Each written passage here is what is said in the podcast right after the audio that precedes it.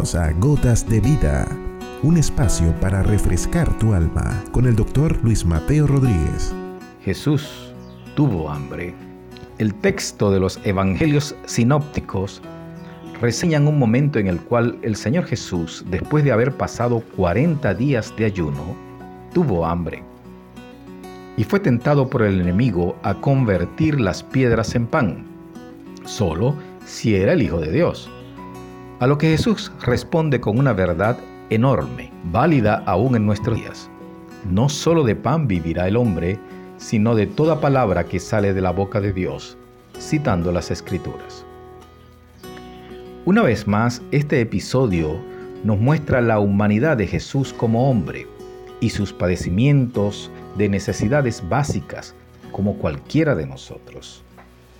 Siendo hijo de Dios, podía solicitar lo que quisiera para comer, pues el salmista dice que si Dios tuviera hambre, no nos los diría a nosotros, pues suya es la tierra y su plenitud.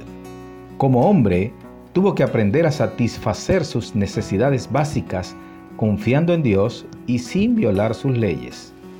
Fue tentado en todo, como dice la Escritura, pero sin pecar. Por eso mismo, se eleva como sumo mediador de un nuevo pacto, conociendo nuestros padecimientos, porque los sufrió y puede comprendernos más allá de cualquier referencia simplemente informativa. ¿Comprendernos para qué? para servir como intermediario entre Dios y el hombre.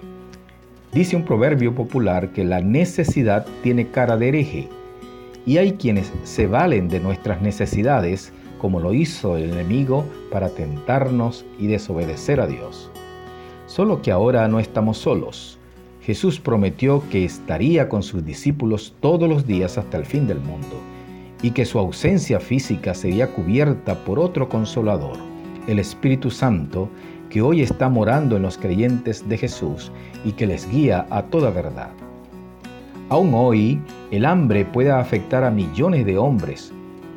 No obstante, sigue siendo vigente la máxima que no solo de pan vivirá el hombre, mas sí de toda palabra que sale de la boca de Dios. Sabe el Señor que tenemos necesidad de alimentos.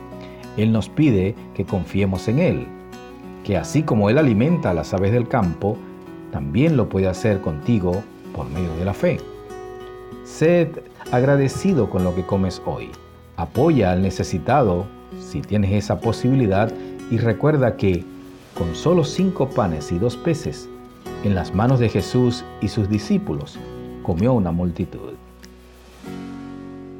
Has escuchado Gotas de Vida con el doctor Luis Mateo Rodríguez. Contáctanos a través de nuestro correo electrónico ccclarrocaviva.gmail.com.